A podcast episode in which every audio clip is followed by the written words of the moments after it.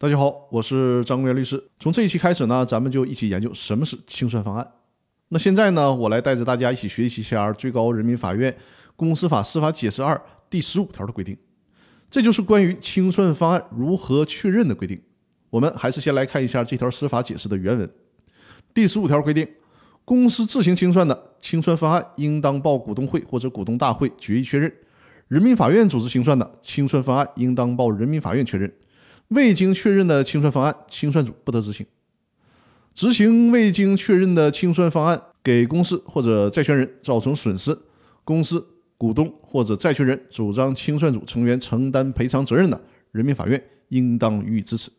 那以上就是这条司法解释的原文。清算方案必须得是合理合法，清算方案在整个的清算过程当中起到了承上启下的作用。如果清算方案错了，前面的工作也就都白做了。后边的工作将会给债权人或者股东造成严重的损害，所以说清算方案是非常重要的一个环节。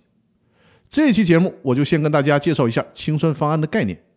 所谓的清算方案，就是指清算组在清查公司的财产、确认公司债权之后，也就是摸清了公司的财产情况以及公司的负债情况之后，依法制定的一套方案。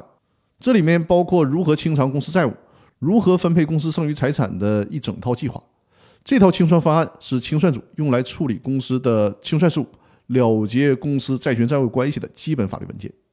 清算方案主要包括公司资产和负债的情况、公司的主要财产清单、财产作价的依据和方式、债权债务清单和债权债务处理办法，以及剩余财产的分配办法。关于清算方案的概念呢，我就先介绍到这里。这个概念搞清楚之后。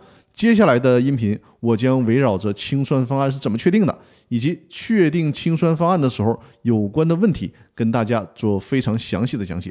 那这些内容呢，我将在下周的音频开始给大家逐步的讲解。那我们这周的分享就到这里了，希望大家多多订阅我的《公司法大爆炸》的音频栏目，也欢迎大家多多的转发我的《公司法大爆炸》的音频栏目。那好，祝大家周末愉快，我们下周继续，感谢大家的收听。